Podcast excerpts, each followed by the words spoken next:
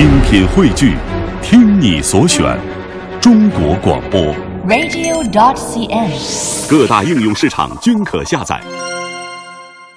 没有金刚钻就别揽瓷器活儿，身处职场多少都得有一根金刚钻，哪怕是一根也行。今天的职场话题，我们就来说说这个内容。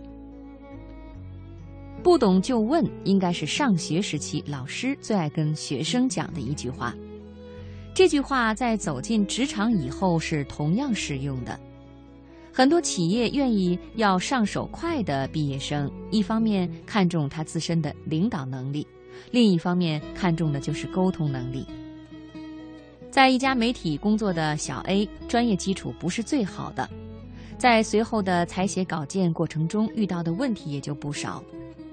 他经常在稿件中加入主观感受，这无疑与新闻的客观性要求相违背。因为他的想法与领导不一致，却又想搞清楚为什么不可以，因此发生了很多的讨论机会。再比如消息电头的不同写法，他也会去请教老师。有了选题思路，更愿意跟其他的老师分享交流心得。小 A 还有一个很大的优点，那便是他喜欢打破砂锅、刨根问底，花很多的时间去搜查资料。尽管撰写稿子可能并不需要这么多的内容，但他还是会通过书本、网络或者周围的朋友、同学去请教某个问题或者某一个知识点。时间长了，无形中拓宽了他审视问题的思路。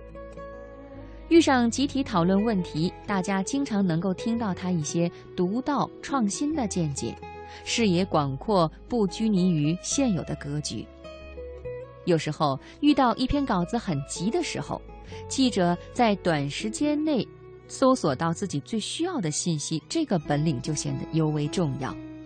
小 A 这方面的能力很强，即使工作很多，他看上去也是一脸的悠闲。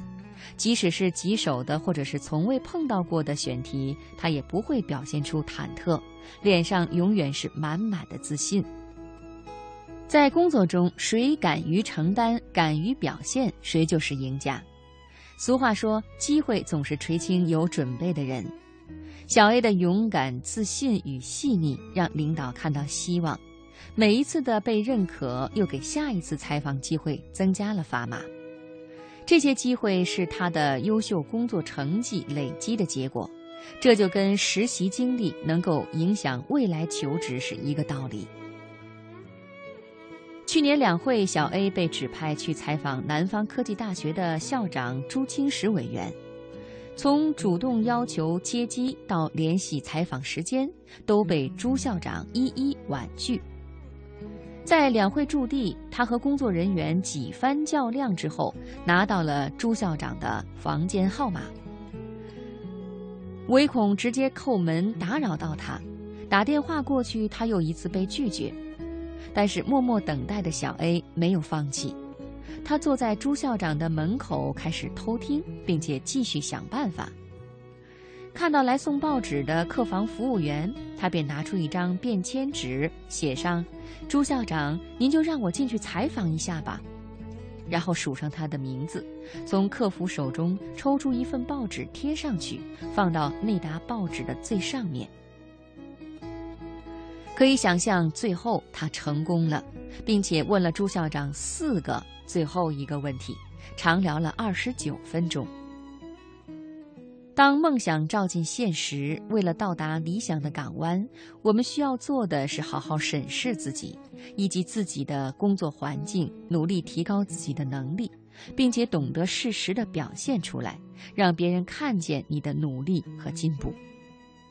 当然，人不是一剂药下去就可以改变的，也不是一件突发事件就可以改变性格的，而是需要日积月累的与自己斗。